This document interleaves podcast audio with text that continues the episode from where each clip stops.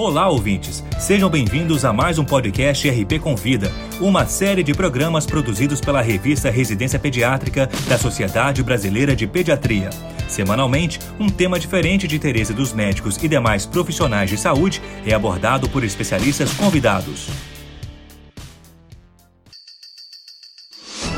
Nesta edição, abordaremos a nutrição parental prolongada e domiciliar para falar sobre o assunto, convidamos o Dr. José Espolidoro, do Departamento Científico de Suporte Nutricional da Sociedade Brasileira de Pediatria. Acompanhe a exposição.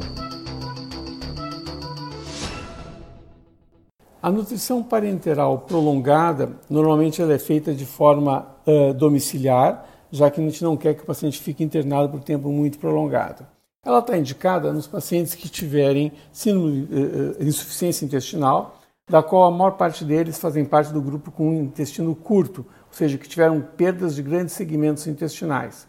Ainda outras patologias associadas com insuficiência intestinal é pseudoobstrução intestinal, Hirschsprung e diarreia intratável.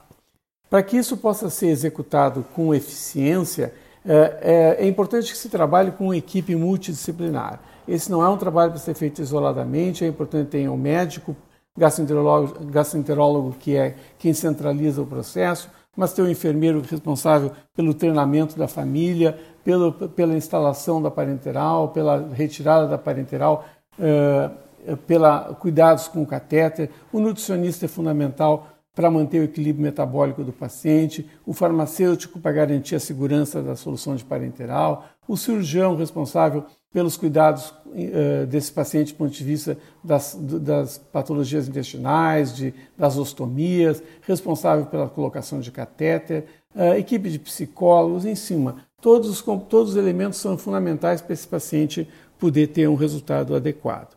É fundamental que a gente maximize a nutrição enteral nesse paciente, usando o máximo possível uh, de uso do tubo digestivo, que é o principal elemento para a adaptação desse intestino e poder permitir que esse paciente um dia não precise mais de nutrição parenteral. E a parenteral seja simplesmente um complemento que garanta o acompanhamento desse, no acompanhamento desse paciente, que ele continue crescendo, se desenvolvendo. E esse é o principal parâmetro de definição do quanto esse paciente necessita de nutrição parenteral. Uh, no manejo desse paciente, nós vamos colocar uh, ele em parenteral até que o paciente esteja uh, metabolicamente equilibrado é, que a gente maximize então a nutrição enteral para poder definir quanto que ele precisa de nutrição parenteral. E uma vez que essa parenteral esteja estabelecida a sua quantidade, nós vamos ciclar ela, vamos fazer ela correr em 12 horas. Para isso a gente vai sequencialmente a cada dois ou três dias vai reduzindo o tempo de infusão até chegar a 12 horas.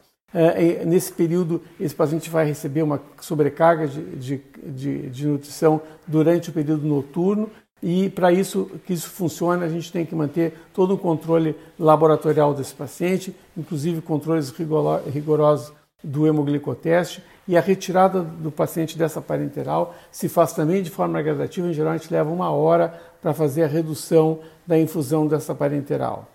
Para que ela possa ser executada com segurança, nós precisamos ter um catéter adequado. Os catéteres normalmente são catéteres de Broviac nas crianças menores e Hickman nos maiores. Esse catéter tem um cuff subcutâneo que mantém esse catéter ancorado. É importante que no período que ele não recebe parenteral ele tenha um lock adequado, que pode ser uh, soro fisiológico, heparina, álcool etílico ou taurolidina, depende da experiência do serviço. Nós usamos no nosso serviço taurolidina. A, a parenteral tem que ter um bom equilíbrio metabólico de macro e micronutrientes, e esses micronutrientes têm, e macronutrientes têm que atender efetivamente a todas as necessidades complementares desse paciente do limite que ele conseguiu receber de enteral. A glicose é a principal fonte energética para esses pacientes. As gorduras são um elemento fundamental que garante a oferta de ácidos graxos essenciais. Já foi uma complicação importante as parenterais prolongada por causa dos lipídios. Hoje nós usamos solução SMOF, que tem óleo de soja, óleo de uh, coco, óleo de oliva e óleo de peixe, garantindo um equilíbrio metabólico e uma redução da quantidade de complicações, principalmente hepáticas, nesses pacientes. Os aminoácidos que nós preferimos são os aminoácidos neonatais, que são compostos que contêm todos os aminoácidos essenciais, inclusive a, a taurina que é essencial principalmente para os prematuros. É importante que a quantidade de calorias não proteicas por grama de nitrogênio nos garanta que a gente vai poder usar toda essa proteína que nós colocarmos para efetiva a, resultado nutricional. Então, um bom equilíbrio entre as calorias não proteicas com a quantidade de proteína é fundamental para o equilíbrio desse paciente e a oferta de micronutrientes do ponto de vista de vitaminas, oligoelementos, a utilização uh, de zinco, de selênio nessas peças parenterais garante uma nutrição completa para esse nosso paciente.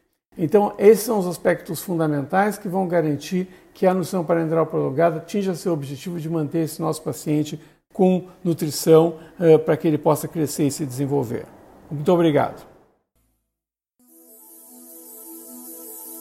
Esse foi o Dr. José Espolidoro falando sobre nutrição parental prolongada e domiciliar. Em função do Natal e Ano Novo, não teremos as edições regulares do RP Convida nas próximas duas semanas. E a partir de janeiro, vocês passarão a acompanhar os programas mais acessados de 2020. A nova temporada do RP Convida retornará em fevereiro de 2021 com a exibição de programas inéditos. Para ouvir todos os podcasts dessa temporada 2020, acesse a página da revista Residência Pediátrica na internet. O endereço é residenciapediatrica.com.br barra mídia barra podcast. Residência Pediátrica, a revista do pediatra.